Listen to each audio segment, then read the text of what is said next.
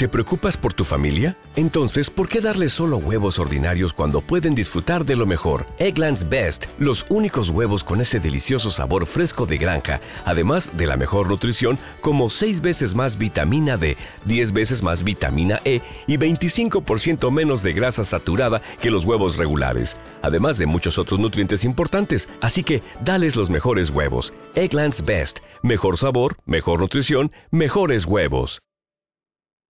Cinco encerrados esperando, ¿qué? Dandy perdió el poco color que le quedaba en las mejillas. No había creído el hombre su historia, o simplemente estaba siendo prudente. Esperaba que solo estuviera siendo prudente. Al fin y al cabo, eran unos desconocidos hasta que su patrón certificara lo contrario iba a quedarse allí vigilando su puerta el resto de la noche, la situación en la que estaban metidos no haría sino empeorar. Se volvió hacia Mallory y vio que la miraba con curiosidad, arqueando una ceja. Se acercó a él y susurró. Nos ha encerrado. Maldita sea, gruñó él en voz alta. Eso digo yo. Ahora, amigo, pega a la cabeza a una almohada y ponte a roncar, lo más fuerte que puedas. Tiene que creer que está durmiendo para que vaya a acostarse. Dicho esto, no esperó a ver si obedecía. Regresó junto a la puerta, tendió en el suelo para espiar por la rendija. En efecto, vio unos zapatos al otro lado. El criado seguía allí, probablemente con el oído pegado a la puerta. Al no oír ningún ronquido, Danny se volvió hacia Mallory y le miró enfadada. Este elevó los ojos hacia el techo, con una mueca de indignación en los labios, como si su sugerencia fuese indigna de él. Y no fue directamente a la cama sino a la ventana, para calcular las posibilidades de escapar por esa vía. Debió de concluir que eran nulas, porque suspiró y se dirigió hacia la cama, saltó sobre ella y ensayó unos cuantos ronquidos hasta dar con uno que le dejó satisfecho. Entonces siguió roncando con estruendo. Danny estuvo a punto de sonreír. El señor parecía muy contrariado por tener que hacer algo tan sencillo como roncar. Peor para él. En primer lugar, no estarían encerrados en una habitación del piso de arriba si él no hubiera entrado en la casa. Ella habría salido de allí sin ningún problema, en lugar de estar tendida en el suelo esperando que un criado receloso se cansara y fuera a acostarse. No parecía que tuviera esa intención. Era probable que fuera a estar de guardia en el pasillo toda la noche. Danny casi podía imaginarse el ruido de la puerta de la cárcel al cerrarse tras ella y comenzaba a sentir náuseas. Cada vez más desesperada, fue a examinar la ventana por sí misma. La conclusión de Mallory había sido acertada. No era una vía de escapatoria fácil, no sin una cuerda. No había ningún árbol cerca al que saltar, ni ningún alféizar por el que bajar. Podían atar las sábanas para improvisar una cuerda, cosa que no se le habría ocurrido si aquellos dos ricachones no lo hubieran hecho esa misma noche, pero una ojeada a la habitación no reveló nada lo bastante consistente como para servir de soporte y resistir el peso de Mallory. Tal vez la aguantaría a ella, pero no a él. La cama podría servir, pero era pequeña, para una sola persona, y tenía un armazón de madera que podía romperse. Y, de todos modos, quizás harían demasiado ruido al tratar de acercarla a la ventana. Cuando finalmente se le ocurrió que el criado tal vez esperaba que apagaran la lámpara, Danny se habría dado de tortas. A pesar de que a su amo borracho la claridad le trajera sin cuidado, ¿por qué querría el cochero sobrio dormir con la luz encendida, a menos que no tuviera ninguna intención de dormir? Confiaba en que fuera eso lo que el criado estaba pensando, y en efecto, al cabo de diez minutos de apagar la luz, el hombre se alejó por el pasillo y bajó las escaleras. Mientras tanto, Mallory había estado probando una amplia gama de ronquidos que habrían hecho reír a Danny si no hubiera estado convencida de que estarían allí encerrados durante toda la noche. Era evidente que el criado desconfiaba de ellos, de lo contrario no habría permanecido tanto tiempo delante de la puerta de su habitación. Pero hubiera podido ser peor. Habría podido ir a despertar a su patrón, que quizás habría querido comprobar si faltaba algo de la casa y ella no habría podido evitar que registraran sus bolsillos y dieran con las joyas de Eddings. Se acercó al señorazo y le dijo. Por fin se ha ido. Le daremos unos minutos para que vuelva a acostarse. ¿Y luego qué? Forzaré el cerrojo y saldremos de aquí. ¿Puedes hacerlo? Danny soltó un bufido. Claro que sí, y llevo mi ganzúa. Se sacó una aguja gruesa del sombrero y la introdujo en el cerrojo. Fue coser y cantar. Las puertas de los dormitorios solían ser muy fáciles de abrir. Al cabo de unos segundos dijo. Vamos. Saldremos por la puerta principal. Como ya saben que hemos estado aquí, no se extrañarán si la dejamos abierta. No esperó a ver si él la seguía. Nada más salir, echó a correr y no miró atrás ni se detuvo hasta que llegó hasta los árboles. Entonces se paró, pero solo para recobrar el aliento y orientarse. No tardó mucho en vislumbrar las luces del carruaje a través del espeso follaje. Entonces Mallory llegó junto a ella. Él la cogió del brazo para conducirla durante el resto del trayecto hasta el coche. Danny trató de soltarse, pero solo sirvió para que él la sujetara rodeándole los hombros con el brazo. Era evidente que no confiaba en que entregara las joyas ahora que habían salido de la casa de Eddings sanos y salvos. Sin la amenaza de un criado encañonándolos con una pistola, a Danny la trastornaba estar tan cerca de Mallory. Había permitido que le rodeara los hombros con el brazo cuando subieron las escaleras de la mansión y no había sentido más que su propio miedo. Pero ahora era distinto. Ahora notaba el largo cuerpo de él apretado contra su costado, su muslo musculoso, su cadera y su torso duro, y sentía lo bien que ella encajaba bajo su brazo, percibiendo el calor que emanaba de él, o acaso de ella. Recordaba lo terriblemente guapo que era, aunque no podía verle la cara en la oscuridad del bosque. Recordaba aquellos incitantes ojos azules observándola dentro del coche, como si pudieran ver a través de su disfraz. Si entonces se detuviera allí mismo y la volviera hacia sí, ella habría estado dispuesta a cualquier cosa que él se propusiera. Mallory se paró. El corazón de Danny empezó a latir tan fuerte que hasta podía oírlo. Iba a hacerlo, acercaría sus labios a los de ella. Su primer beso, y del hombre más apuesto que había conocido nunca. Sería sublime. Lo sabía y contuvo la respiración, temblando de impaciencia. Él la empujó al interior del coche. Solo se habían parado para que pudiera abrir la portezuela del vehículo donde Perkiles estaba aguardando. Más desalentada de lo que estaba dispuesta a admitir, Danny se sentó y miró enojada a Mallory en cuanto éste ocupó el asiento frente a ella. La mayor parte de su enojo se debía a lo que acababa de ocurrir, o lo que no había ocurrido, solo en su imaginación, por supuesto. Pero eso no evitó que se sintiera contrariada.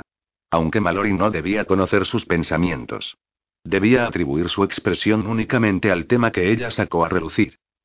Ha sido lo más estúpido que he visto nunca, le dijo. ¿Te das cuenta de que nos han pillado por tu culpa? Si querías entrar en la casa, podrías haber robado los anillos tú mismo. ¿Para qué me necesitabas entonces, eh? ¿Qué ha ocurrido? inquirió Perky, pero no le hicieron caso. Has tardado más tiempo del necesario, señaló Mallory con frialdad. Si no, no habría entrado. No habían pasado ni diez minutos. Pues han sido diez minutos desmesuradamente largos. Pero ahora todo esto no tiene importancia. De poco consigues que nos maten. Yo no diría que eso no tiene importancia, amigo. ¿Qué ha ocurrido? preguntó Perky de nuevo. Nada que este jovenzuelo no supiera resolver, admitió Mallory. Y volviéndose hacia Danny, como si no hubiera atizado su orgullo con ese cumplido informal, añadió. Veamos qué has encontrado, para comprobar si ha merecido la pena tomarse tantas molestias. Cuando hayas arrancado el coche, replicó ella, algo apaciguada por el hecho de que él reconociera que le había salvado el pellejo. No estaremos a salvo hasta que nos vayamos de aquí. Muy cierto, asintió Perky, y golpeó el techo del vehículo para decir al cochero que emprendiera el regreso hacia la ciudad. Ahora, por favor, no me tengáis más sobre ascuas. Puesto que no era Lord Mallory quien insistía, Danny no vio ningún motivo para rechazar la petición de su amigo. Procedió a vaciarse los bolsillos sobre la banqueta, incluido el fajo de billetes, recogió todo el montón y lo dejó caer sobre el asiento de enfrente entre los dos tipos ricos. Incluso se volvió los bolsillos del revés para demostrarles que no se quedaba con nada. Perky se abalanzó de inmediato sobre una sortija de aspecto antiguo exclamando. Santo Dios, sí. Se llevó la joya a los labios para besarla y luego, con una prisa indecorosa, se la puso en el dedo al que aparentemente correspondía. No sé cómo agradecértelo, querido muchacho. Te doy, su gratitud se interrumpió bruscamente cuando las joyas volvieron a llamar su atención. Oh, aquí está la otra. exclamó, y desparramó las alhajas para coger el segundo anillo del montón. Te damos las gracias, chico, dijo Lord Mallory, completando el pensamiento de Perky. Muchísimas gracias, agregó Perky, sonriendo a Dandy. Yo no diría tanto, objetó Mallory. Habla por ti, viejo amigo. No eras tú quien tenías que esconderse de tu madre. Yo no tengo madre. Entonces de George. Entendido, admitió Mallory, sonriendo. George. inquirió Dandy. Mi madrastra. ¿Se llama George? dijo ella, sorprendida. Cuando el joven Lord se echó a reír, sus ojos de color cobalto centellearon. En realidad se llama Georgina, pero mi padre se lo abrevió solo para llevarle la contraria. Es su costumbre, ¿sabes? No lo sabía ni quería saberlo. Había hecho lo que le habían pedido mandado que hiciera. Y con éxito, de modo que no tenía necesidad de repetirlo. Ahora solo deseaba volver a casa, enfrentarse a Dalger, y comprobar si todavía tenía un hogar. Al recordarlo, su semblante se entristeció. Ellos no se dieron cuenta. Todavía contemplaban la pila de joyas relucientes. Perky señaló con el dedo un enorme colgante de forma ovalada rodeado de esmeraldas y diamantes. Esto nos resulta familiar, ¿no te parece? dijo a su amigo. Desde luego. Admiré los senos de Lady Catherine más de una vez cuando este dije adornaba su pecho. No la tenía por una aficionada al juego. Y no creo que estuviera dispuesta a desprenderse de algo así. No lo es. Oí decir que se lo robaron hace unos meses mientras estaba de vacaciones en Escocia. ¿Me tomas el pelo, compañero? Para entonces Mallory fruncía el ceño. No, y esta pulsera también me resulta familiar. Juraría que mi prima Diana la lucía las pasadas navidades. No recuerdo haberle oído decir que se la robaran, pero sé que no es nada aficionada al juego. Vaya, ¿insinúas que Lord Eddings es un ladrón? inquirió Perky. Eso parece, ¿no? Cuánto me alegro. No sabes lo culpable que me hacía sentir todo este desagradable asunto. Mallory pilló a Danny poniendo los ojos en blanco al oír ese comentario, y ella se dio cuenta de que él hacía un gran esfuerzo para sonreírle. Pero Perky aún no había terminado, y su siguiente pregunta hizo que el joven Lord asumiera una expresión más seria. ¿Pero qué vamos a hacer al respecto? No podemos hacer nada al respecto sin implicarnos a nosotros mismos y a nuestro joven amigo. Bueno, ¿qué le vamos a hacer? Detesto ver a un ladrón salirse alegremente con la suya sin que pague por ello. Perky interceptó la mirada significativa de Dandy y carraspeó. Exceptuándote a ti, muchacho, naturalmente. No te olvides de vosotros, dijo Danny con desprecio. Afanar esas joyas no ha sido idea mía. Tienes razón, respondió Perky, sonrojándose. Pero Lord Mallory observó con desagrado. No, tu idea era vaciar nuestros bolsillos, por lo que no hay necesidad de acusar a nadie. El calor de los múltiples sonrojos que experimentó Danny habría dado para encender el brasero del coche. Detestaba de veras que volvieran las tornas contra ella. Pero, dadas las circunstancias, se quedado sin argumentos de réplica. Aquel tipo era ágil, y desconfiado, o de lo contrario no la habría seguido al interior de la casa para cerciorarse de que cumplía con su misión. También era astuto, e inteligente. No tenía la menor duda de que todo aquello había sido idea suya. Era una lástima que no fuese un imbécil como su amigo. Antes, le había llamado tonto para sus adentros, pero sabía que no lo era. De haberlo sido, probablemente Danny habría conseguido zafarse de aquel asunto. Incluso podría conseguirlo ahora, si él no hubiera sido tan guapo. Pero le costaba pensar con lógica cuando él la miraba con aquellos ojos de color cobalto. El ingenio y la inteligencia de Danny la habían abandonado, dejando atrás una boba que estaba irremisiblemente fuera de su elemento. Seis regresar a la ciudad pareció llevar mucho más tiempo del que habían tardado en llegar a la mansión de Eddings. Danny no tenía reloj, pero no se habría sorprendido si hubiera visto salir el sol.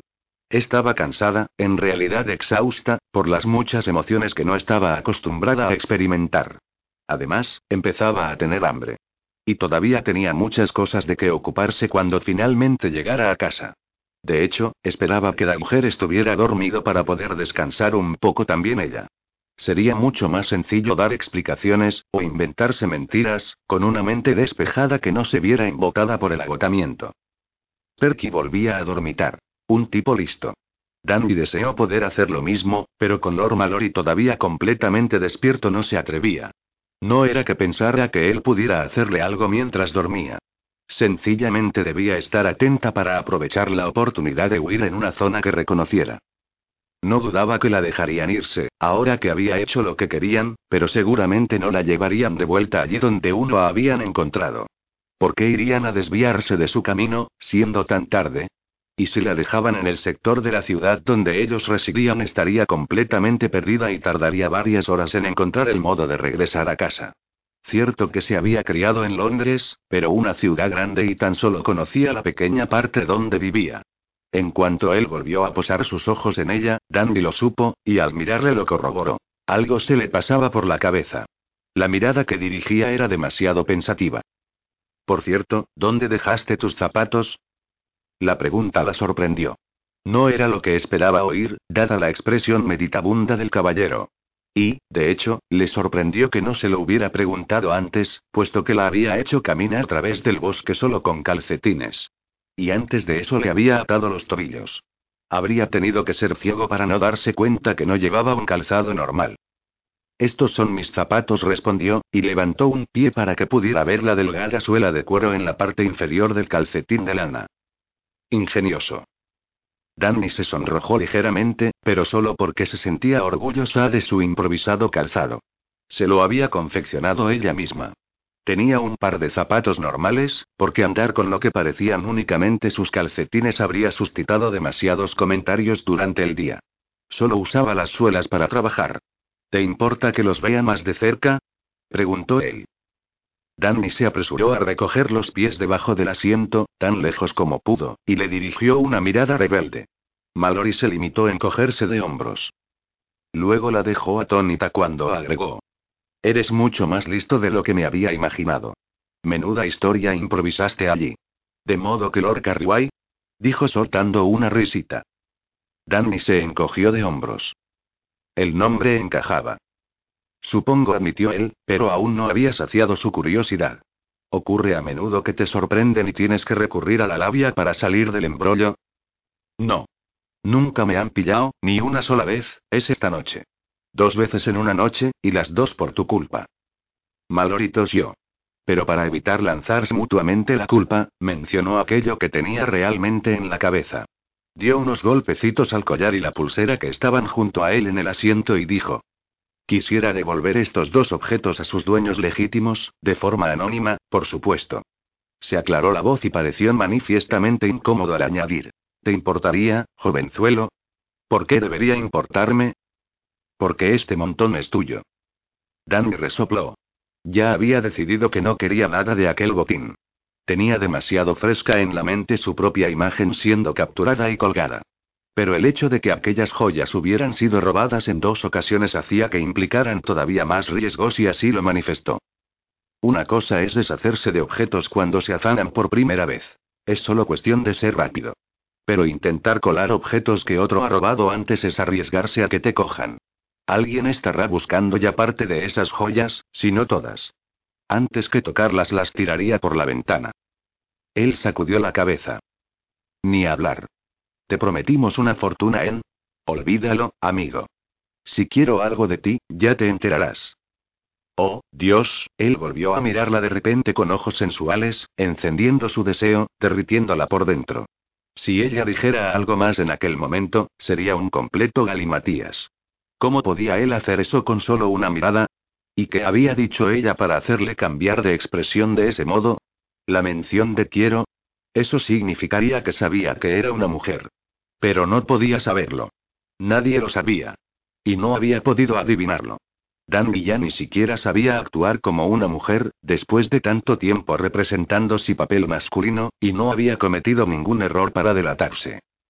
Él la sacó del apuro enfriando su mirada carnal. Lo hizo porque notó el desconcierto de ella. Cogió el fajo de billetes, lo recorrió brevemente con el pulgar y lo lanzó al asiento de Dandy. Aquí no hay más de 100 libras, pero bastará por ahora. ¿Por qué hablaba como si su relación fuera a continuar? Es más de lo que he visto de una sola vez, o dos, o más, se apresuró a asegurarle ella. Ya me basta. Mallory se limitó a sonreír. Ella volvió a mirar a través de la ventanilla. Abrió los ojos como platos al ver las calles y casas de Londres. No fue capaz de reconocer nada, pero dijo en un tono de cierta desesperación. Puedes dejarme aquí, amigo.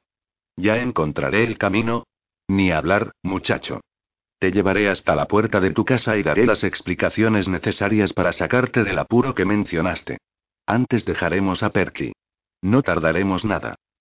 ¿Y quedarse a solas con él y con aquellos condenados ojos que la desnudaban? No quería arriesgarse a tal cosa. He exagerado, mintió. Este dinero compensará de sobra el tiempo que me he pasado fuera de casa. Insisto, dijo él, sin tragarse su mentira.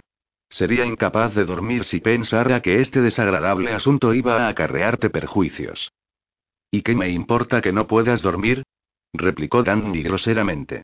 Lo que para ti es un favor para mí es un problema. No me hagas ningún favor más. Tendría todavía más problemas si te enseñase dónde viven mis amigos. Despertar en un callejón después de recibir una soberana paliza sería salir bien librado. ¿Crees que te pegarán por...? A mí no le interrumpió bruscamente. Mallory soltó una risita. Muy bien, ya lo he entendido. Pero te acompañaré hasta esa taberna. Es lo menos que puedo hacer. Danny no creía que él se conformara con eso después de haber llegado tan lejos, por lo que no tuvo más remedio que decir.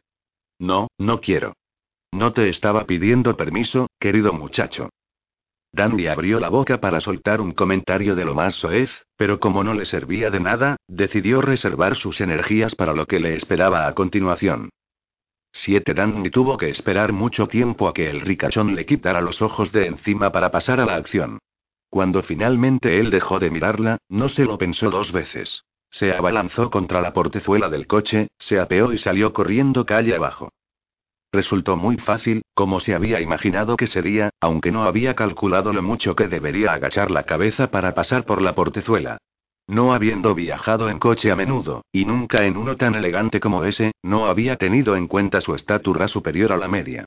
De modo que al saltar por la portezuela del vehículo se golpeó la cabeza. Tuvo suerte de que solo se le cayera el sombrero y el topetazo no la dejara inconsciente. Había perdido el sombrero. Le tenía mucho cariño porque lo había ganado en una pelea callejera. Le daba cierto garbo que le encantaba, probablemente porque satisfacía su vanidad femenina. Pero ahora había desaparecido, olvidado en el suelo del coche del señorón, y por nada del mundo iba a arriesgarse a encontrarse de nuevo el joven Lord para recuperarlo. No aflojó el paso, no necesitaba hacerlo porque aún no había perdido el aliento. Pero una travesía más adelante pensó que era mejor dejar de correr antes de que se agotara. Cuando empezaba a aminorar la marcha, oyó que alguien corría tras ella. Volvió la vista y emprendió una veloz carrera. No podía creerlo. El condenado rico la perseguía. Y no solo un corto trecho. Debería haberse rendido después de la primera travesía, pero no lo hizo. La cosa no tenía sentido, puesto que habían terminado su negocio. Ella había hecho lo que ellos querían y ellos la habían traído de vuelta a Londres. ¿Por qué diablos se obstinaba en desviarse de su camino para acercarla a su casa cuando era evidente que ella no quería que la llevara más lejos? Había recorrido ya tres malditas manzanas y él seguía sin detenerse. Danny empezaba a quedarse sin resuello. Él tenía las piernas más largas. Se le acercaba poco a poco. Danny estuvo a punto de rendirse, pero al doblar una esquina vio un carruaje que se acercaba. Aprovechando los pocos segundos que estuvo fuera de la visión de Mallory, se lanzó bajo el carruaje, se agarró con pies y manos al armazón y se pegó cuanto pudo al chasis para mantenerse lejos del suelo. En esta postura esperó hasta que vio pasar las piernas de su perseguidor. Apretada contra los bajos del coche, se mantuvo fuera de la vista de Mallory. Este siguió corriendo, pero ahora en dirección contraria, lo que permitió a Dandy dejarse caer al suelo cuando el carruaje dobló otra esquina. Estaba todavía sin aliento, con el corazón acelerado, aún más hambrienta y a punto de desplomarse de puro agotamiento. De no haber creído que retrasar el regreso a casa empeoraría todavía más su situación, habría buscado un callejón en el que acurrucarse y pasarse el día durmiendo. Se había perdido, naturalmente, en una zona de la ciudad en la que no había estado nunca. Y llamaba demasiado la atención. Sin el sombrero para ocultar el color rubio albino de su pelo, su melena rizada era como un señuelo, sobre todo en contraste con la chaqueta de terciopelo verde oscuro. Llamaba la atención allí por donde pasaba, haciéndola sentirse más incómoda de lo que estaba dispuesta a admitir. Tardó otra hora en dar con una referencia conocida gracias a la cual dejó de caminar sin rumbo y echó a andar en la dirección correcta. Tardó una hora y media en llegar finalmente a casa a paso lento, cansada y dolorida pero seguía teniendo la sensación de que alguien la seguía. Sabía perfectamente que había despistado a Mallory, de modo que no podía tratarse de él. Cada vez que volvía la vista atrás, no veía más que a otras personas que se dirigían a sus quehaceres. Sin embargo, pasaba ante muchos callejones en los que cualquiera que la siguiera podía esconderse y espiarla desde allí. Finalmente llegó a la conclusión de que estaba siendo estúpida, que su agotamiento y su calenturienta imaginación la estaban engañando. Y estaba preocupada. Esa era probablemente la razón principal de que estuviera nerviosa y se imaginara cosas. Se sentía cada vez peor a medida que se acercaba a su casa, porque no sabía si seguiría teniendo un hogar a partir de ese día. Tirus Yerm no daba crédito a lo que habían visto sus ojos. O estaba perdiendo el juicio, porque sabía que aquella mujer no podía haber obviado el paso de los años para parecer tan joven como antes, o veía a la chica que en teoría estaba muerta. Tenía que ser una cosa u otra, y como no creía estar perdiendo el juicio resultaba evidente que la muchacha no había muerto. Y había crecido hasta llegar a convertirse en la viva imagen de su madre. Tirus había sido contratado para asesinarla, a ella y a su padre. Eliminar al hombre había resultado sencillo. Ocuparse de la niña habría tenido que ser aún más fácil. Pero tenía una niñera que la custodiaba, y esa mujer había luchado como gato panza arriba. Aunque él estaba seguro de que la había herido de muerte, la niñera incluso le había arrebatado la cachiporra y le había golpeado con ella. No estuvo inconsciente mucho rato, pero sí lo suficiente para que la niñera sacara a la pequeña de la casa y la escondiera en alguna parte. Como no pudo encontrar a la chiquilla, pensó que se había acurrucado en algún esconderijo esperando la muerte, y que su cuerpo no llegó a descubrirse.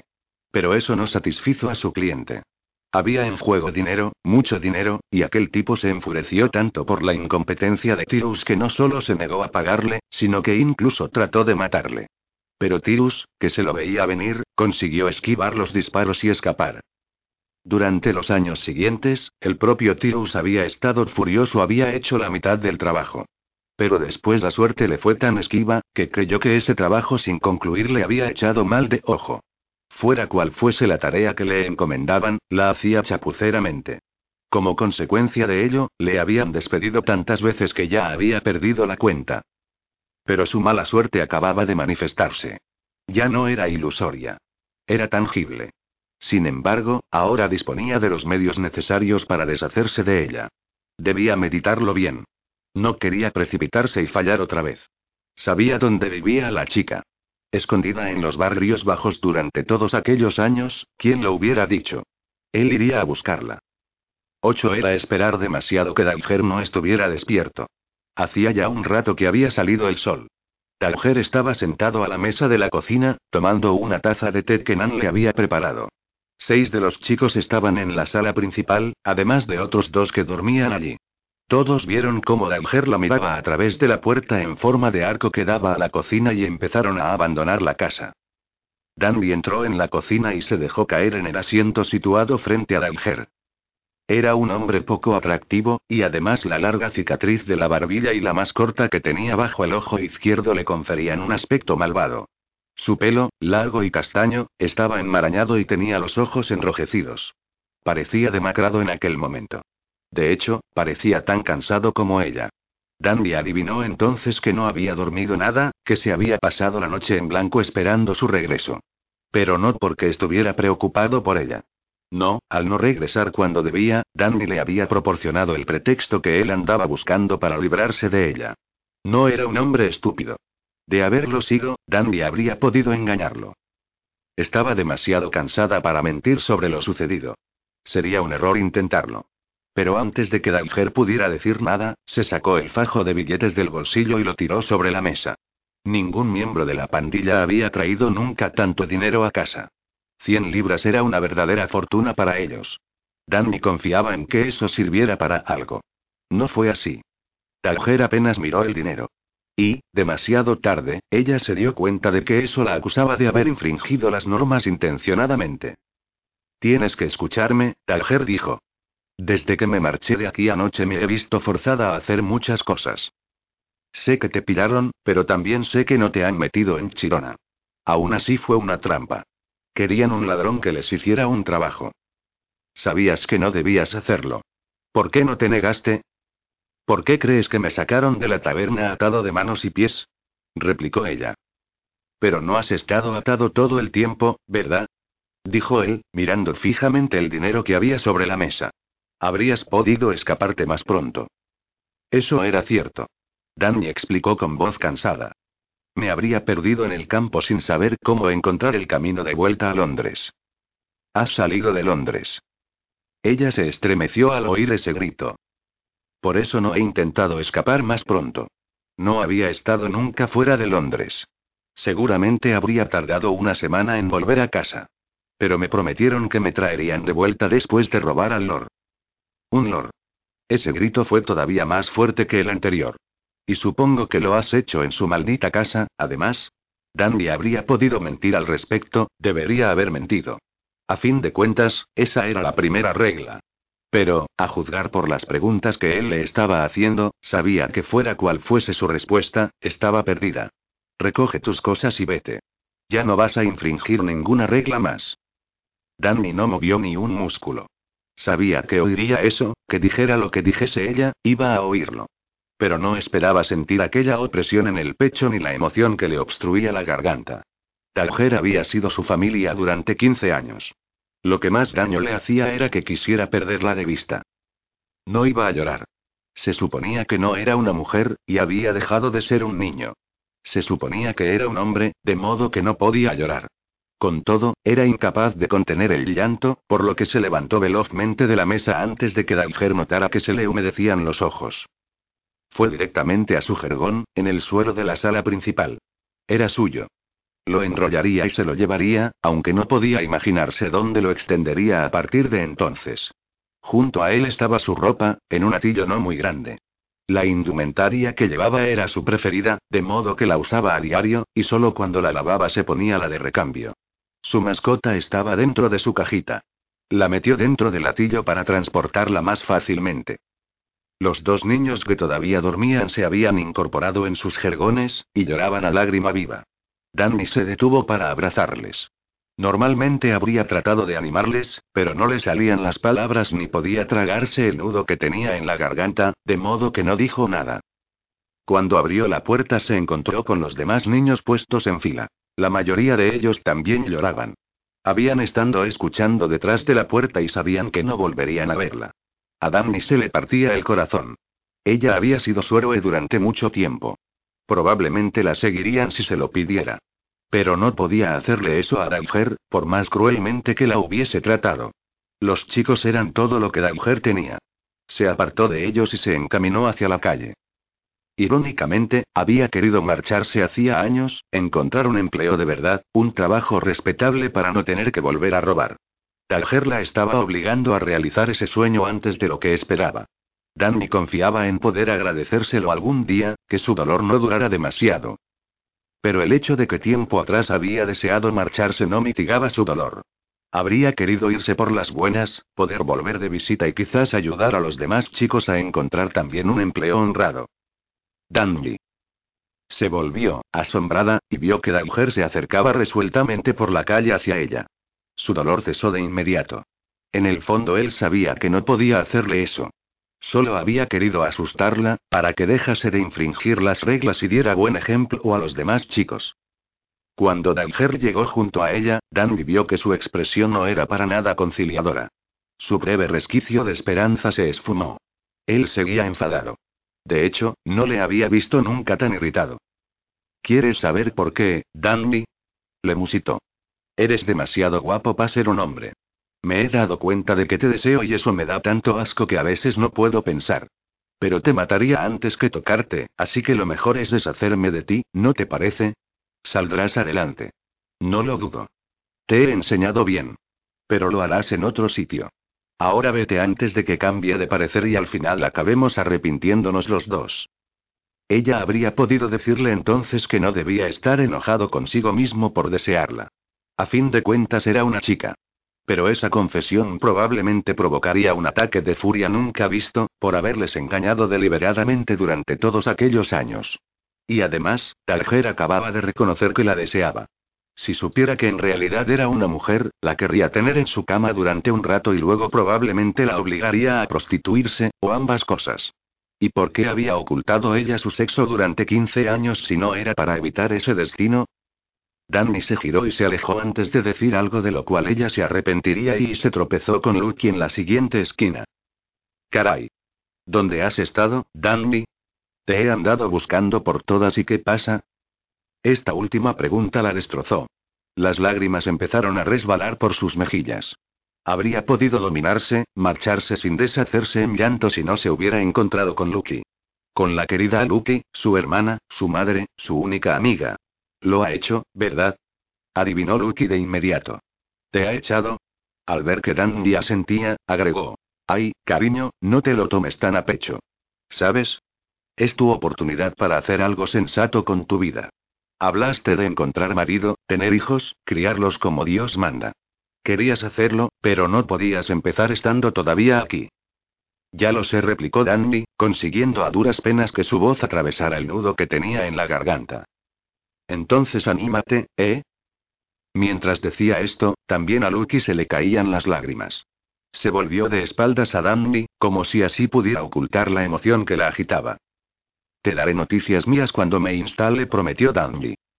Más te vale. Estaré muy preocupada hasta entonces. Ahora vete. Este es un buen día para ti, querida. Tienes que creerlo. Dandy intentó con todas sus fuerzas sentir ese optimismo, pero no pudo. Empezó a alejarse precipitadamente de Lucky. Esa despedida era mucho más dolorosa de lo que había podido imaginarse. Pero su amiga la cogió por el hombro, reteniéndola un último momento. Sé tú misma, pequeña Danny susurró Lucky entre lágrimas, mientras la abrazaba con fuerza. Ha llegado la hora. Sé tú misma, y todo irá bien. 9. Tengo un paquete que entregar a un tal Lord Mallory. ¿Sabe dónde puedo encontrarle? He oído decir que una familia Mallory vive en Grosvenor Square. ¿Dónde cae eso? Eres nuevo en la ciudad, ¿no? ¿Tanto se me nota? Una risa sofocada. Encontrarás Grosvenor al norte de aquí. Al final de la manzana, tuerce a la derecha y sigue recto hasta llegar a las casas de Postín. Tener la dirección la habría ayudado, o tal vez no. Danny necesitaba un plano y no sabía dónde conseguirlo, y por otra parte tampoco sabría leerlo. Una dirección la habría ayudado solo si hubiera podido permitirse pagar un taxi, pero no podía. Estaba tan fuera de su elemento que su situación resultaba patética. Notaba claramente la desventaja de su falta de educación. Se habría rendido si su rabia no la espoleara. Había encontrado un callejón tranquilo en el que pasarse el día durmiendo, pero de hecho su sueño no duró mucho. El hambre la despertó mucho antes de lo que hubiese querido, produciéndole un dolor de cabeza que incrementó sus ya numerosos pesares. Tenía que encontrar un trabajo enseguida. Si debía recurrir a robar para poder comer, no estaría mejor que antes. Tenía ante sí una oportunidad de mejorar, no de caer de nuevo en la golfería y en los antiguos hábitos. Pero no iba a ser fácil. Lo sabía porque ya lo había intentado anteriormente. Lucky solía encubrir su ausencia cuando Danny salía a buscar un empleo respetable. La dificultad siempre estribaba en su aspecto y la falta de una educación básica. Para optar a un trabajo masculino que no requería saber leer y escribir se necesitaba tener músculos, que no era su caso. Para aspirar a un empleo femenino requería vestir ropa de mujer, que no tenía. Y aunque consiguiera un trabajo cualquiera, necesitaría un techo sobre su cabeza y algunas monedas en el bolsillo para sobrevivir hasta su primera paga. Hubo un momento en el que creyó tener el problema resuelto. Un empleo de criada solía incluir casa y comida, lo que era ideal para alguien que empezaba sin un centavo. Tomó prestado uno de los vestidos de Lucky para acudir a la entrevista y se puso contentísima por haber sido contratada, para solo dos horas. El mayordomo le había dado el trabajo únicamente porque su aspecto le fascinó. Pero tan pronto como la vio el ama de llaves, fue despedida. Era una familia de clase media que trataba de ascender en el escalafón social, lo cual significaba que buscaba sirvientes con categoría, o por lo menos que no parecieran maleantes ni prostitutas. Danny se sintió tan decepcionada y desanimada por esa experiencia, que dejó de buscar un trabajo decente durante mucho tiempo. Cuando empezó a buscarlo de nuevo, sencillamente no tuvo suerte. Al recordar sus muchos fracasos se enfadaba. La verdad era que solo buscaba un empleo esporádicamente, unas cuatro o cinco veces al año. No lo hacía a diario porque en realidad no estaba dispuesta a salir sola, a estar sola. Pero ahora ya no tenía más remedio, y no podía permitirse el lujo de tomarse su tiempo. Debía encontrar un trabajo inmediatamente, ese mismo día. Y debía conseguir algo de comida cuanto antes. Maldecirse por no haberse quedado al menos con algunos de los billetes que Mallory le había dado, en lugar de entregar todo el fajo a Daiger, no le llenaba el estómago. No le gustaba estar sola. Lo estaba comprobando de primera mano, pero ya lo sabía de antemano. Se había criado en una casa repleta de niños. Quería vivir de nuevo, pero esta vez con sus propios hijos, para criarlos como era debido. Necesitaba un marido que la ayudara a hacerlo, un buen hombre, con un trabajo respetable. Ese había sido su objetivo durante mucho tiempo, pero nunca se había parado a planteárselo en serio mientras llevaba la vida de un muchacho. Sin embargo, no iba a encontrar un marido a la vuelta de la esquina. Y comer era una necesidad, lo cual implicaba que debía conseguir antes un empleo. Entonces podría empezar a buscar un marido con el que fundar una familia. Tuvo suerte con la comida. Descubrió que una de las sortijas del alijo de Eddings se había escurrido a través del agujerito que había el bolsillo de su chaqueta al interior de la funda. No podía venderla por los medios habituales, pues podía tratarse de uno de los objetos robados que la policía buscaba. Pero recordó que, muchos años atrás, la señorita Hane había vendido un anillo para comprar comida. No había pensado en la señorita Hane durante años, por lo menos desde que se acabaron las pesadillas. No sabía por qué habían cesado.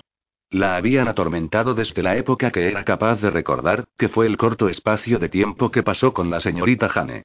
Y por lo general siempre era la misma pesadilla, repleta de sangre y gritos, hasta que un garrote caía sobre su cabeza y se terminaba. Un sueño que por desgracia tenía muy raramente era muy bonito y le dejaba una sensación cálida y agradable. Soñaba con una mujer joven, a la que no conocía, pero que tenía el pelo de un rubio muy claro como el suyo, aunque lo llevaba peinado en ese estilo complicado que solo había visto lucir a las damas.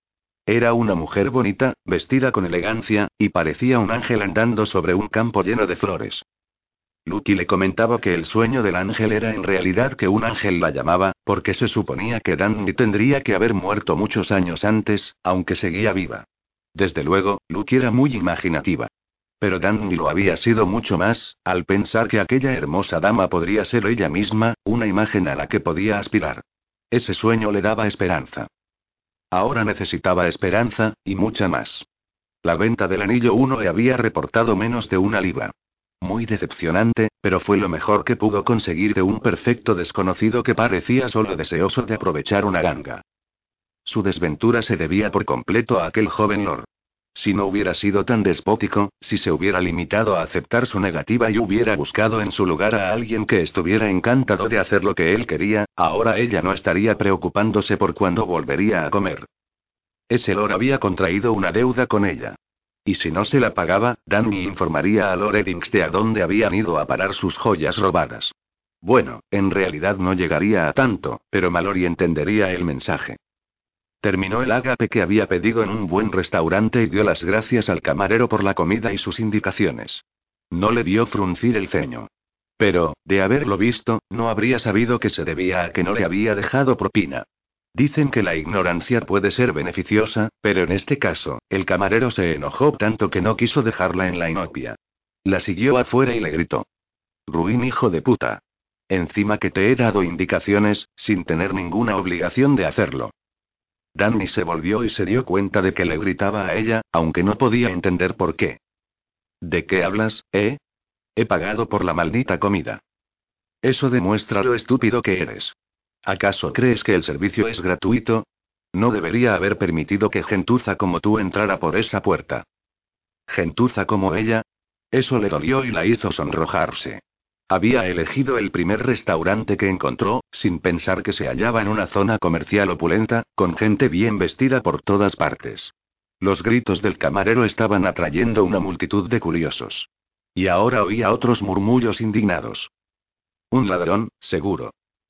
Mírense los bolsillos por si ha estado actuando en esta zona. Mejor sería mirar en sus bolsillos. Lo único que quería era comer algo, se apresuró a decir Danny al camarero. Lo he pagado. Si no he pagado bastante, podrías haberlo dicho. No tenías que insultarme. El tipo pareció darse cuenta de que su reacción había sido exagerada. Pero ahora se habían congregado muchos de sus clientes habituales, de modo que no podía retractarse y disculparse. Márchate y no vuelvas por aquí, le dijo. Esta es una zona respetable. Vuelve a los barrios bajos de donde has salido. Diez Danny se alejó del restaurante tratando de mantener la cabeza erguida, aunque le costó hasta el último gramo de su voluntad conseguirlo. Le hubiera gustado echar a correr, sentía un impulso abrumador de hacerlo, pero no dudaba que alguien intentaría detenerla, porque correr la haría parecer culpable. No considerarían que solo deseaba encontrar un agujero profundo en el que esconderse y llorar, de tan desconsolada y avergonzada como se sentía. Ya había sido objeto de esa clase de desprecio anteriormente, cuando había estado buscando trabajo. No debería haber dejado que la afectara tanto. Simplemente indicaba lo difícil que iba a resultar encontrar un empleo decente. Tardó un rato en digerir su agravio. Cuando finalmente lo consiguió, la invadió cierto desasosiego, porque por segunda vez en dos días tenía la sensación de que alguien la observaba, la seguía. En esta ocasión era probablemente un miembro de la multitud congregada delante del restaurante, que se cercioraba de que se marchaba de su barrio. Pero cuando se volvió a mirar, no vio nada fuera de lo común, por lo menos no cerca de ella. Un tipo de aspecto altivo entrando en un bloque de oficinas. Un repartidor. Una dama seguida de una criada cargada con paquetes, algunas parejas paseando cogidas del brazo y docenas de personas más ocupándose de sus quehaceres. Recorrió dos manzanas sin que se disipara la impresión de que la seguían, pero cada vez que miraba por encima del hombro no lograba imaginarse quién podía ser. Había demasiada gente en la calle en aquel sector de la ciudad. Finalmente se escabulló al interior de un comercio, lo atravesó corriendo hasta meterse en la trastienda y, a pesar de los gritos de protesta de los empleados, salió por la puerta de atrás. Durante los diez minutos siguientes no dejó de correr. Desanduvo el camino, pasó través de otros edificios y, por fin, aquella sensación se esfumó. Si alguien la había estado siguiendo, ahora creía haberle despistado. Había un largo trecho hasta Grosvenor Square, de modo que anocheció antes de que llegara allí. Y por el camino no vio ni un solo callejón acogedor. Pero sí pasó por varios parques, muchos parques, algunos de ellos tan extensos que Danny temió haber salido de la ciudad por descuido. Por último se acurrucó entre unos arbustos para esperar a que llegara el día y poder orientarse. Al amanecer sintió otra vez la punzada del hambre, y eso la enfureció aún más. Pero se olvidó de todo cuando miró a su alrededor y reconoció el parque en el que se hallaba, aunque no recordaba haber estado nunca en aquella zona de la ciudad. Apenas había visto nada la pasada noche, debido a la oscuridad. Pero por la mañana distinguió bancos que flanqueaban el camino, el gigantesco y viejo roble que daba sombra, una niña que corría por entre una bandada de palomas para espantarlas, riendo con regocijo. Dandy parpadeó y la niña desapareció, porque no era real. Se trataba de un recuerdo. Danny se sentó en el suelo, impresionada. Era el primer recuerdo de su pasado que acudía a su memoria, y seguramente era debido a que estaba en un lugar que debió de haber visitado siendo niña. ¿Habían residido sus padres en aquel sector de Londres, o solo estuvieron de paso? Había existido un hotel a un costado del parque, así como un barrio de clase media, aunque vio más viviendas elegantes al otro lado cuando fue en esa dirección. Trató de recordar más, de reconocer varias cosas, pero nada le traía otros recuerdos, y el esfuerzo hacía que le doliera la cabeza. No, era el hambre otra vez. Así que se apresuró, tuvo que pedir indicaciones a algunos desconocidos y finalmente llegó a la casa de Mallory hacia media mañana. Era una condenada mansión. Estaba aislada y vallada, incluso tenía césped a todo su alrededor, hermosas flores y arbustos. No era como se esperaba. Le daba tanto reparo acceder a una casa como esa, sobre todo después de lo sucedido la víspera en el restaurante, que se quedó esperando que alguien con aspecto de criado saliera de la mansión. Finalmente lo hizo una joven ataviada con un uniforme de criada. Bueno, no era exactamente un uniforme, pero tampoco un vestido elegante, de modo que Danny aprovechó la ocasión para llamarla. Buenos días, señora. ¿Vive aquí el apuesto Mallory? Esa sí que es buena, querido, replicó la mujer en tono amistoso. Todos son apuestos.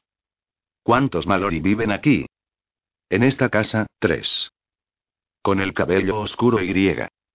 No, aquí vive el conde con sus dos hijos, pero ninguno tiene el pelo oscuro. Debes de referirte a su hermano, Sir Anthony. Vive en Piccadilly. O puede que hables de su sobrino Jeremy. Esos dos señores tienen el pelo oscuro. Tengo este paquete para darle, dijo Danny, golpeando suavemente la caja de su mascota, la mejor excusa que había podido encontrar para entrevistarse con Mallory. El que ha hecho el pedido era un joven lord, de unos 25 años. Entonces tiene que ser Jeremy Mallory. Vive con su padre en Berkeley Square. Danny se sonrojó y se obligó a mentir de nuevo para pedir indicaciones. Soy nuevo en la ciudad. ¿Puede decirme cómo se llega de Berkeley? La mujer lo hizo, y no le llevó mucho tiempo dar con la plaza, que a aquella hora de la mañana estaba abarrotada de peatones y también de cocheros que, de pie junto a la acera, aguardaban a que sus amos salieran de sus elegantes casas. Así pues, le resultó fácil que le indicaran la dirección que buscaba. No era una mansión tan imponente como la anterior. Danny sabía, por sus experiencias anteriores buscando empleo, que debía dirigirse a la puerta del servicio. Pero luego empezó a sospechar que no era ese su día de suerte, ya no vivía allí, se había mudado la semana anterior a su propia residencia en Park Lane, cerca de la casa de su primo. A Danny le importó muy poco la información suplementaria que la simpática ayudanta de cocina le suministró mientras hacía todo lo posible por coquetear con ella. Más indicaciones, más andar. Diablos. No había caminado tanto en su vida. Pero finalmente llegó a una hermosa calle, por lo menos eso le pareció, porque bordeaba un parque muy florido. Pero a pesar que se había apresurado mucho, transcurrió otra hora hasta que dio con alguien que supo señalarle la casa exacta. Como Mallory acababa de mudarse allí, la mayoría de criados que pasaban por allí ignoraban cuál era su domicilio. Después de tanto deambular, Danny no se esperaba encontrar a Mallory en casa. Dada la suerte que había tenido hasta entonces, le pareció extraño no tener que aguardar al día siguiente o al otro, lo que supondría una o dos noches más durmiendo en un parque, que por lo menos había uno cerca. Mientras no albergara demasiadas esperanzas, podría mantener a raya su rabia. Pero el joven Lord iba a recibir un buen rapapolvo en cuanto ella pudiera ponerle la vista encima. Once él estaba en casa.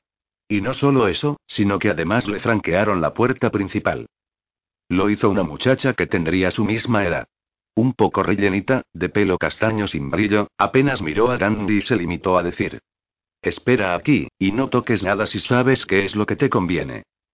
Luego subió por una escalera y desapareció.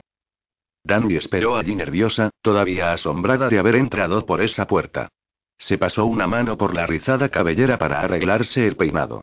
Lucky siempre le cortaba el pelo cuando estaban solas. Pero no era demasiado hábil con las tijeras, de modo que solía dejárselo bien corto con mechones desiguales. Pero eso a Danny no le preocupaba, porque apenas se le veía cuando llevaba el sombrero, que ahora echaba mucho de menos. No tocaría nada. Ni siquiera quería mirar nada, por lo nerviosa que estaba de repente. No había sido una buena idea. ¿Acaso no había llegado a la conclusión, cuando estuvo en su compañía, que Mallory era peligroso para ella? Su rabia le había hecho olvidarlo, pero ahora su nerviosismo se encargaba de recordárselo.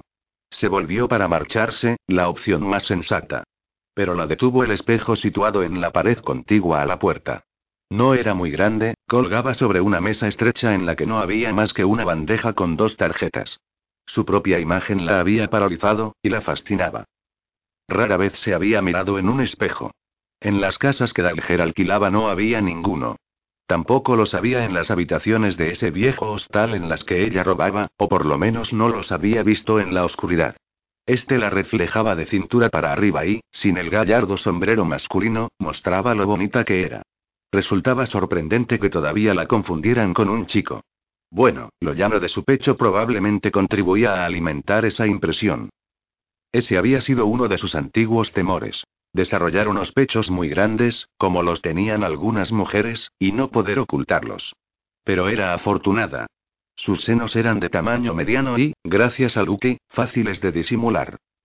Había resultado fácil porque uno de los pocos clientes acomodados de Lucky se había dejado un corsé. Les divirtió pensar que los hombres usaran semejante prenda, pero entonces a Lucky se le ocurrió la idea de que podría serle práctico a Danny al cabo de pocos años, como así fue. El corsé debía llevarse ceñido a la cintura, pero Danny era lo bastante delgada para ajustárselo alrededor del pecho.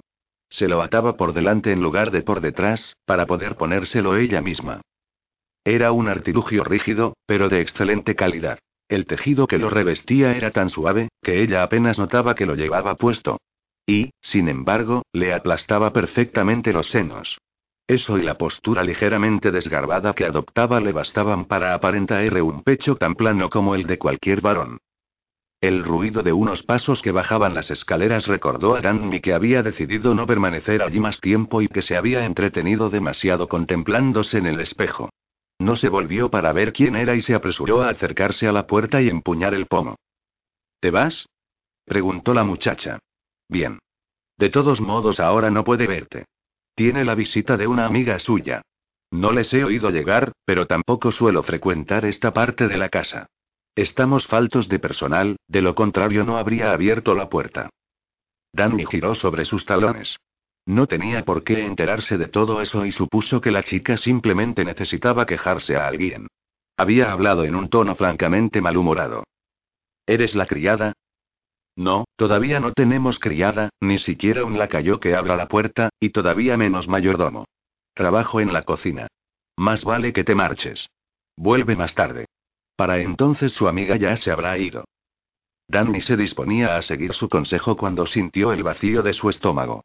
Deambular durante varias horas por ahí con hambre mientras Mallory pasaba el tiempo en la cama en compañía de una dama. Ni hablar de ello. Esperaré aquí si no te molesta. Es importante que le vea lo antes posible. Como quieras. En ese caso podrías aguardar en el salón, que está allí. Pero no creo que encuentres dónde sentarte. Esta casa aún no está amueblada del todo. La muchacha se alejó hacia la parte trasera de la mansión. Dandy no se movió. Todavía estaba sorprendida de las palabras que acababan de salir de su propia boca. Era su antigua forma de hablar. Eran los modales que Lucky había insistido en que olvidara si quería sobrevivir en la pandilla. Y Dan ya había aprendido la jerga barrio bajera de Lucky, la había captado también que se no había expresado de otra forma durante todos aquellos años. Ya no le parecía natural hablar de aquel modo. Ni siquiera sabía por qué. Porque estaba en una casa elegante, porque había oído quejarse a una criada, con un lenguaje impecable. En todo caso, era evidente que su forma de expresarse había tranquilizado a la muchacha lo suficiente como para dejarla sola en el salón.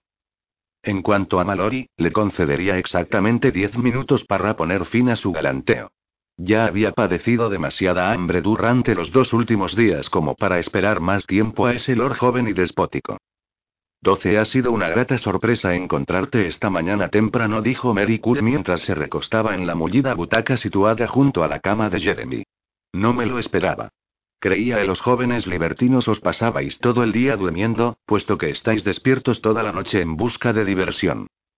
Jeremy sonrió a la mujer mientras se arrodillaba a sus pies para quitarle los zapatos. Mary era una viuda bastante joven, la más joven de las que había seducido hasta entonces. El viejo Lord había fallecido en su noche de bodas. La opinión general era que el anciano se había enfrentado a una empresa demasiado ardua para él. Mary no era una belleza, pero sí bastante atractiva, con sus ojos azules y redondos y su pelo rubio oscuro. Y se había aficionado a las relaciones amorosas hasta el punto de que ahora recibía regularmente a una serie de caballeros en su casa. Jeremy no era uno sus habituales, aunque había sido invitado ya tres veces y se lo había pasado bien en cada ocasión. Ese día, cuando se encontró con la dama, se hallaban más cerca de su casa que de la de ella, y como Jeremy acababa de trasladarse, le vino de perlas la excusa de que quería mostrársela. Desde luego no se había parado a ver gran cosa de la casa, sino que habían subido directamente a su dormitorio. Esta mañana tenía unos asuntos que tratar con mi tío Edward, replicó Jeremy. ¿Algo que ver con tu familia? No, en realidad he estado administrando algunas inversiones de la familia, incluida una mía. Ella se sorprendió. ¿Tú, metido en negocios? Debes de estar bromeando. En absoluto. He descubierto que me agrada el aspecto administrativo. Pero ni se me ha pasado por la cabeza probar suerte encontrando inversiones. Se lo dejamos a mi tío, que tiene un don para elegir solo ganadores. Me sorprendes, Jeremy. Eres francamente el hombre más guapo de la ciudad, y lo sabes. Tu familia es extremadamente rica. Como muchos de tus iguales, no necesitas trabajar. ¿Por qué diablos tendrías que hacerlo? Muérdete la lengua, querida. Yo no lo considero trabajo, sino algo que me gusta hacer. Es muy distinto, ¿no crees? No mucho. Mary le sonrió. Pero por mí puedes hacer cuanto se te antoje.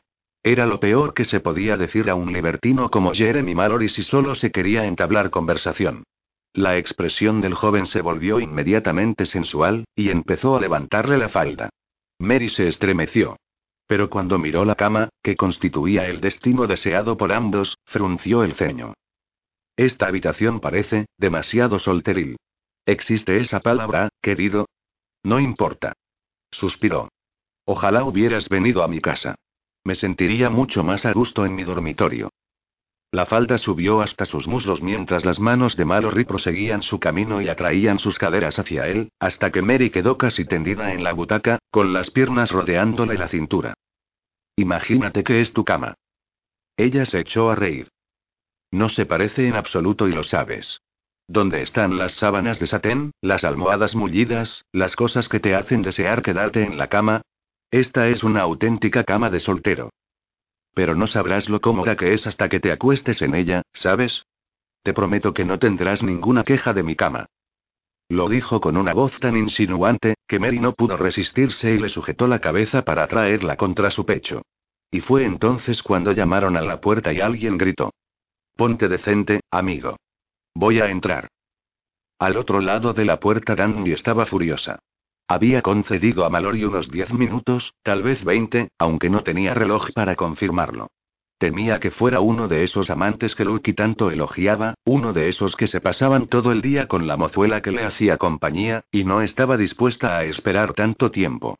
Así pues, finalmente había subido la escalera y había acercado el oído a cada puerta que encontró a su paso hasta que oyó voces. No tuvo que golpear mucho el batiente hasta que éste se abrió de golpe. Mallory estaba allí de pie, y su impaciencia cedió paso a la sorpresa al reconocerla. ¿Tú? Sí, yo, has acertado, replicó ella, recuperando la jerga callejera en su indignación. Al oírla, Mallory frunció el ceño. ¿Qué diablos estás haciendo aquí? Deshazca a esa mujer y luego hablaremos. Mallory parecía haberse olvidado de la dama que tenía detrás, mientras que ésta, ofendida por la palabra mujer, se alisaba fríamente la falda al mismo tiempo que buscaba su bolsito con la vista. Cuando lo encontró, lo cogió y se dirigió hacia la puerta. Jeremy se apresuró a decirle. No tienes por qué irte, Mary. Esto solo me llevará un momento. No pasa nada, querido, respondió ella, y le acarició la mejilla para demostrarle que no estaba tan enfadada como para permitir que su idilio terminara tan abruptamente. Ven a visitarme más tarde, allí no nos molestará nadie. Con una última mirada airada hacia Danny, la dama se marchó. El lord se mesó sus negros cabellos, frustrado, y volvió a entrar en la habitación. Se encaminó hacia la repisa de la chimenea, donde había una botella de brandy y dos copas. Danby lo siguió y se detuvo en seco al ver la cama. ¿Dónde estaba su sentido común? De todos los sitios, el último en el que debería entrar era su dormitorio. Te espero abajo, dijo, algo azorada, y se volvió hacia la puerta. ¿Qué te crees tú eso? Al ver que estas palabras no la detenían, agregó. No me obligues a agarrarte. Podría gustarme. Eso sí la detuvo. Se quedó inmóvil como si se hubiera convertido en estatua de piedra. Sería capaz de correr más que él. Como si pudiera leer sus pensamientos, Mallory le advirtió. Te alcanzaría antes de que pudieras llegar al pasillo. No lo dudes. Así pues, cierra la puerta y dime qué estás haciendo aquí. Ella no estaba dispuesta a cerrar la puerta, pero se volvió para enfrentarse a él. Sin embargo, la exasperó comprobar que el joven Lord no se había movido. De hecho, estaba apoyado en la pared junto a la repisa de la chimenea, con los brazos cruzados, en la misma postura relajada que había adoptado en la posada. Era un farsa, pues tanto entonces como ahora se mantenía en tensión. La miró arqueando una de sus negras cejas. ¿Y bien? Dudo que hayas venido para robarme. No habrías llamado a la puerta. O tal vez sí. ¿Tan eficiente te crees? Danny sintió que se ruborizaba, pero al mismo tiempo regresó parte de su ira, que le confirió el valor suficiente para decir. He dejado de robar. Me han echado, gracias a ti y a tu maldito despotismo. ¿De veras? Vaya, es una lástima. Ya lo creo que sí. Su expresión no mostraba ni una pizca de compasión que respaldara su comentario. Incluso sonrió.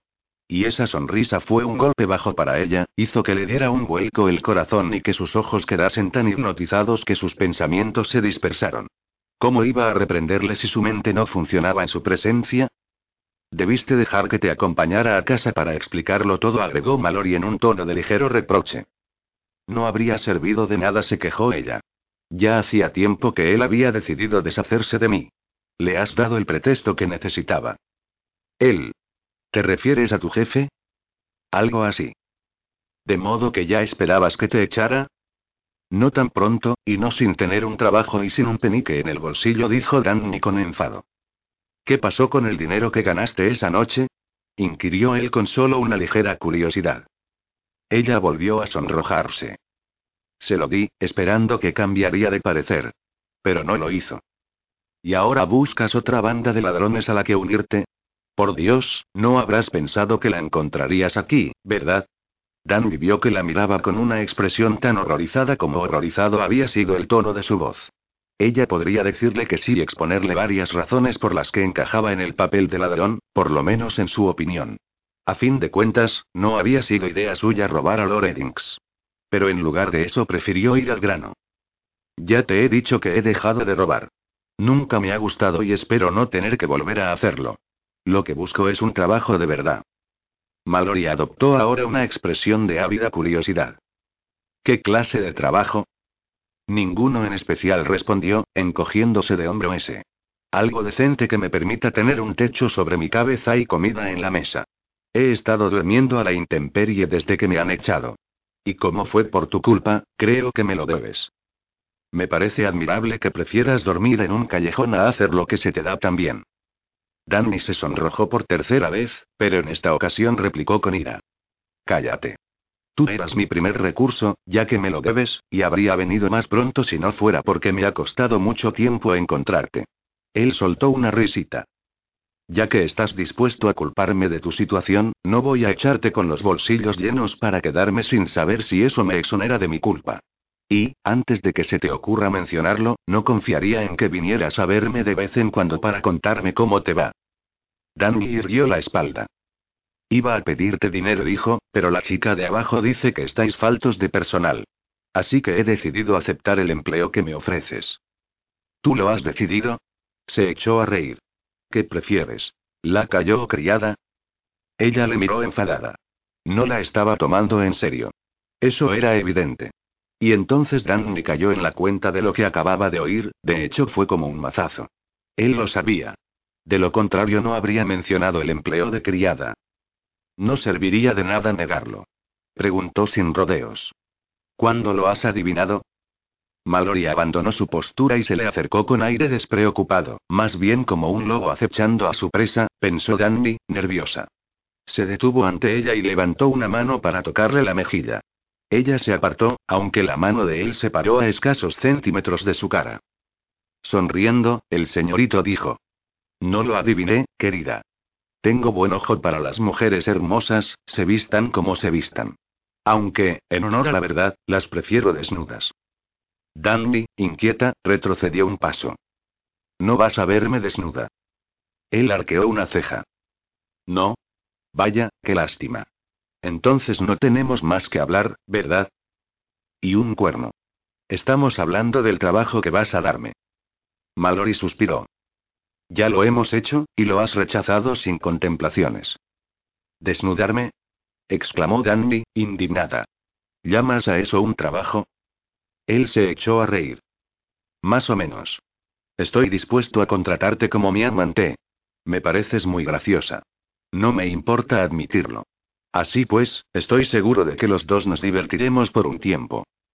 Las mejillas de Danny se pusieron al rojo vivo, pero esta vez no de vergüenza sino de ira. Olvídalo, amigo.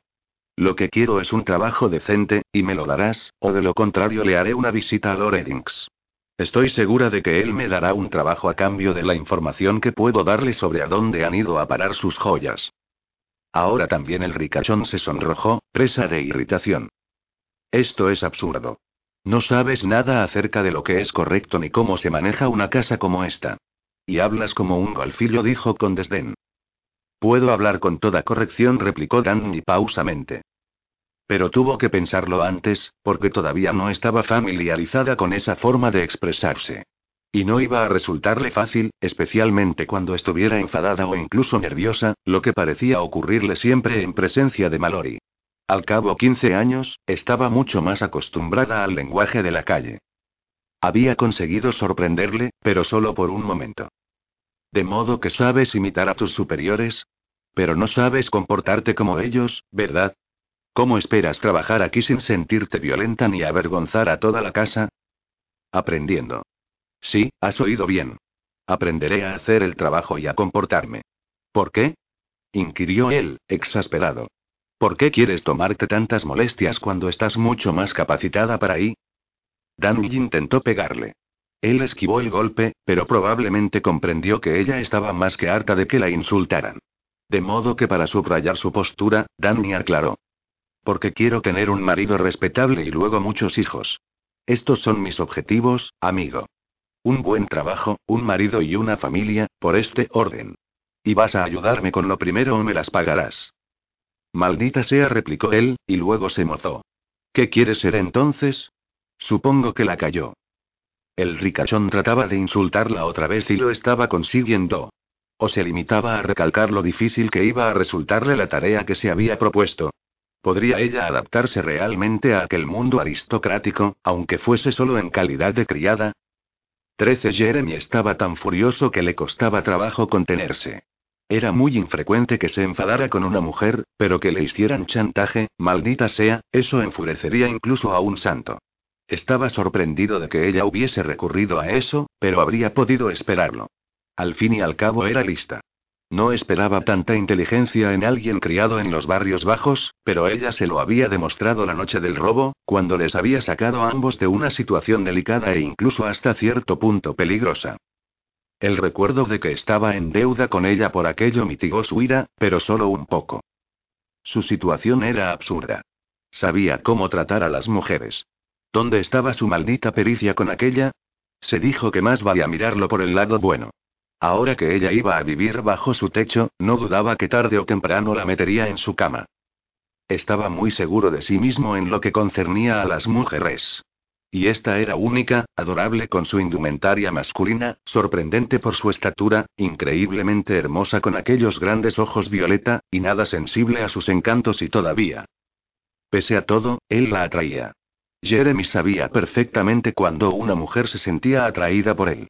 Pero todos los actos de la chica hacían suponer que la traía sin cuidado. No me toques, ni siquiera te acerques a mí era el sutil mensaje que rezumaba.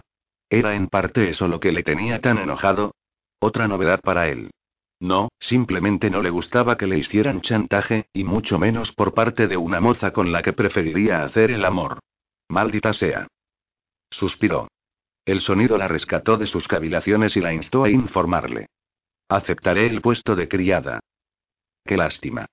Habría sido divertido ver cómo te las arreglabas sirviendo como la cayó. Ella le miró enfadada. Él arqueó una ceja. ¿No estás de acuerdo? Y por cierto, no debes mirar a tu patrón con el ceño fruncido. Tienes que decir sí, señor, como no, señor, muy bien, señor, con una sonrisa o sin expresión alguna. Cuando seas mi amante, podrás mirarme con el ceño fruncido tanto como quieras. La muchacha se disponía a contestarle, pero en vez de eso se volvió de espaldas. Adoptó una postura rígida, llena de indignación y cólera. Contamos hasta diez, ¿no es cierto? comentó Jeremy con ironía. Ella se volvió, esbozó una sonrisa forzada y respondió. Sí, señor. Él se echó a reír. No pudo evitarlo. Y al reír desapareció el resto de su enfado. Al fin y al cabo iba a resultar divertida la intención de ella de superarse. Se dijo que podría tolerar que le hicieran chantaje siempre y cuando el chantajista terminara convirtiéndose en su amante. Sin dejar de sonreír, declaró. Pongamos las cosas en su sitio. ¿Y si empezamos por tu nombre? Ella se relajó lo suficiente como para contestar. Me llamo Dandy. No, me refiero a tu verdadero nombre. Si quisieras realmente pasar página, por así decirlo, deberías estar dispuesta a hacer borrón y cuenta nueva. Ese es mi verdadero nombre, replicó ella con una mirada glacial. ¿De verdad? No es una abreviatura de Danielle, o de. Es el único nombre que recuerdo. Si me pusieron otro cuando nací, no lo conozco. Jeremy se sintió un tanto violento. Desde luego, podía ser que un huérfano no conociera su verdadero nombre, y por lo visto ella ni siquiera tenía apellido. Debía de resultar muy extraño ir por la vida sin apellido. Preguntó con vacilación. ¿Te importa que te llame Danielle? Me importa. Yo no soy Danielle. Mis amigos me llaman Dandy. Y como tú no eres uno de ellos, puedes llamarme Dan. Resultaba deliciosamente divertida en su obstinación por mostrarse distante. Jeremy adivinaba que no cedería ni un milímetro. Era su costumbre, estaba seguro. Aunque se dijo que la chica había tenido que ponerse a la defensiva, habiéndose criado donde lo hizo. Pero vamos a ser amigos, querida muchacha, de modo que supongo que tendré que acostumbrarme a llamarte Dandy. De hecho es un bonito nombre, suena bien. Acaba de una vez, amigo, refunfuñó ella, y al ver que arqueaba una ceja agregó. Señor. Él sonrió. Muy bien. Pasemos a otro asunto. ¿Llevas vestidos en ese atillo que custodias tan celosamente? Ella sacudió la cabeza. Solo mi mascota y ropa para cambiarme. Más pantalones, supongo. Más pantalones, claro, repuso Danny secamente. He sido un chico durante 15 años. Santo cielo, ¿de verdad? Ella se sonrojó profusamente. Bueno, ¿te das cuenta de que has elegido el trabajo que requiere ropa femenina? Aunque mi padre se burla de los convencionalismos, yo no soy mi padre. Sin embargo, tampoco me gustan los uniformes, la tranquilizó. Desde luego que no. Esta es la residencia de un soltero y, como tal, espero que mis criados se sientan a gusto trabajando aquí. No me preocupa que los cuellos no estén bien almidonados, ni las faldas arrugadas, ni nada por el estilo. Esperaba llevar un vestido, dijo Danny con frialdad. Te he dicho ya que no tengo dinero. Lo has dicho, en efecto. Sonrió de nuevo. No te preocupes. Mi ama de llaves podrá ayudarte en este sentido, y también te situará y te dará instrucciones. Vamos. Por mucho que disfrute de tu compañía, supongo que ahora debería encomendarte a ella. Ella le siguió, pero al llegar al pie de la escalera se detuvo y le dijo. ¿Le dirás que tú me has contratado? ¿Que no puede echarme? La última vez que intenté hacer de criada, cuando me presenté al ama de llaves me despidió. No le gustó mi acento ni mi modo de hablar, o mi aspecto. Puedo imaginármelo, repuso él irónicamente. No, no puedes, bufó ella. Tú no has intentado nunca hacer de criada. Bueno, no, supongo que no. No vuelvas a reírte de mí, Mallory. No lo toleraré. Y eso sucedió en una casa de clase baja, no en una de estas, de la maldita zona rica de la ciudad. Jeremy dejó de sonreír. ¿De modo que ya has intentado desempeñar un trabajo honrado? No he tenido ocasión de desempeñarlo. O me han despedido enseguida o no me han contratado. No sé leer, ¿sabes? Y eso me hace muy difícil encontrar algún trabajo. ¿Te gustaría saber leer? Preguntó él con curiosidad. Claro que sí, pero ya soy demasiado mayor para ir a la escuela. Pero nunca se es demasiado mayor para aprender. De todos, no debes temer que nadie te despida aquí. No te han contratado por el procedimiento normal, ¿verdad? Jeremy se sorprendió al ver que la muchacha parecía violenta al oírlo mencionar. No iba a ser fácil tratar con ella. Debería andar con pies de plomo. Era esa actitud defensiva tan arraigada lo que hacía que se ofendiera muy fácilmente. Y no había ni una pizca de respeto en su interior. No era más que un golfiro engreído. Pero cabía esperar todo eso de alguien que no había tenido que relacionarse nunca con sus superiores, salvo para robarles. Vamos, la apremió Jeremy. La señora Robertson debe estar en la parte de atrás. Te gustará. Es una mujer muy maternal y en aquel momento se abrió la puerta principal y entró su prima Regina. Tenía la mala costumbre de no llamar. Claro que Regie vivía en la misma calle y sabía que Jeremy todavía no había encontrado un mayordomo. Ella se sobresaltó al verle en el vestíbulo. Cielos, no esperaba encontrarte tan pronto. ¿Te disponías a salir? No, solo estaba situando a mi nuevo sirviente. Regie miró a Danny y le dedicó una fugaz sonrisa. Luego dijo Jeremy. Bueno, entonces no hay más que hablar. Él la miró con suspicacia. ¿Puedo saber de qué se trata? Reggie suspiró. Venía a ofrecerte a uno de mis lacayos. Billings ha regresado de su permiso. Tengo que readmitirle, desde luego. Es como de la familia. Pero el nuevo que ocupó su lugar ha trabajado de maravilla también. No obstante, yo no necesito tres lacayos, solo dos, por lo que he pensado que podrías quedarte con el nuevo. Pero tú no necesitas, con uno ya tienes suficiente. Y. Por el amor de Dios, Regie, no des más rodeos. Habla de vez. Ella le miró con reproche. Estaba a punto de terminar. Este muchacho es demasiado joven para ser mayordomo, de modo que es evidente que acabas de contratar a un lacayo. Lo cual es perfectamente, esta vez fue Dandy quien la interrumpió. He aceptado el empleo de criada, señora. He decidido que servir de lacayo sería demasiado fácil. Reggie la miró parpadeando y seguidamente puso los ojos en blanco. Muy divertido, Jeremy. Ya entiendo por qué le has contratado. Te divertirás sin parar con bufonerías como esa. Ahora debo irme. Tengo cientos de cosas por hacer hoy. Y no olvides que esta noche vienes a cenar. ¿De veras? Lo has olvidado. exclamó Reggie, horrorizada. Él le sonrió. No, yo diría que tú te has olvidado. Es la primera vez que oigo hablar de esa cena. Pero Nicholas iba a pasar para, magnífico. Supongo que se le olvidó. Bueno, no importa. Ahora ya lo sabes. Así pues, no llegues tarde. El tío Tony y Ross estarán allí. Y también Drew, Derek y Kelsey. Ese invitado a Perky. ¿Drew ha vuelto a la ciudad? Preguntó Jeremy, sorprendido. Ella asintió. Su barco llegó esta mañana. Y puesto que tu padre y George han ido a visitar al tío Jason en Aberston, me imagino que Drew sabrá qué hacer. Pero también espero que George regresará a Londres en cuanto sepa que su hermano está aquí. ¿De modo que se te ocurrió invitarle? Por supuesto. Puede que tu padre siga odiando a sus cuñados, pero los demás nos llevamos bien con ellos. Jeremy soltó una risita. Ya sabes que no les odia. Es solo que, bueno, no le caen simpáticos. Cuestión de principios. Sí, igual que no le cae simpático mi marido, refunfuñó Regie. Jeremy se echó a reír.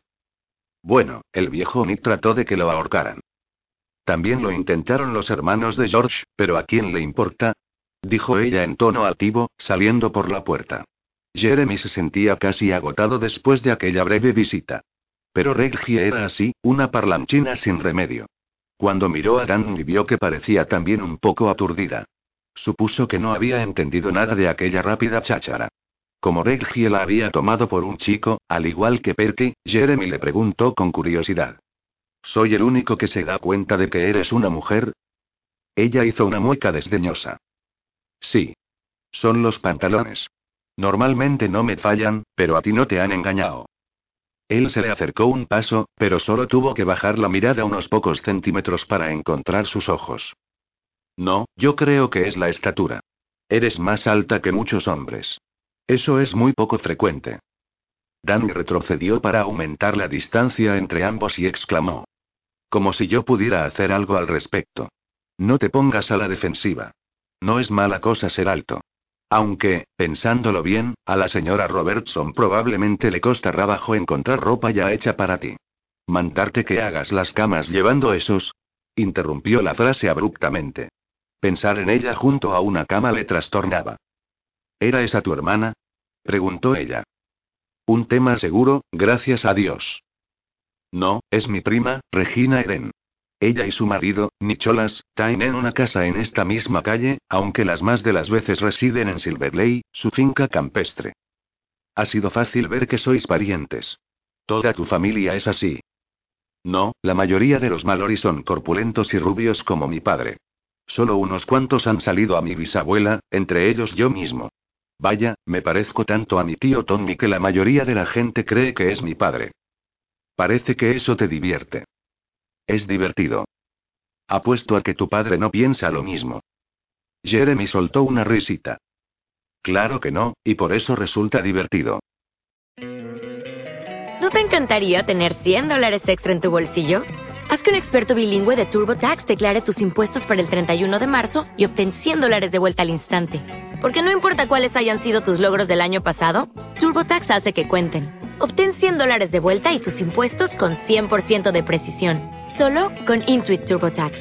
Debes declarar para el 31 de marzo. Crédito solo aplicable al costo de la presentación federal con TurboTax Full Service. Oferta sujeta a cambios o cancelación en cualquier momento.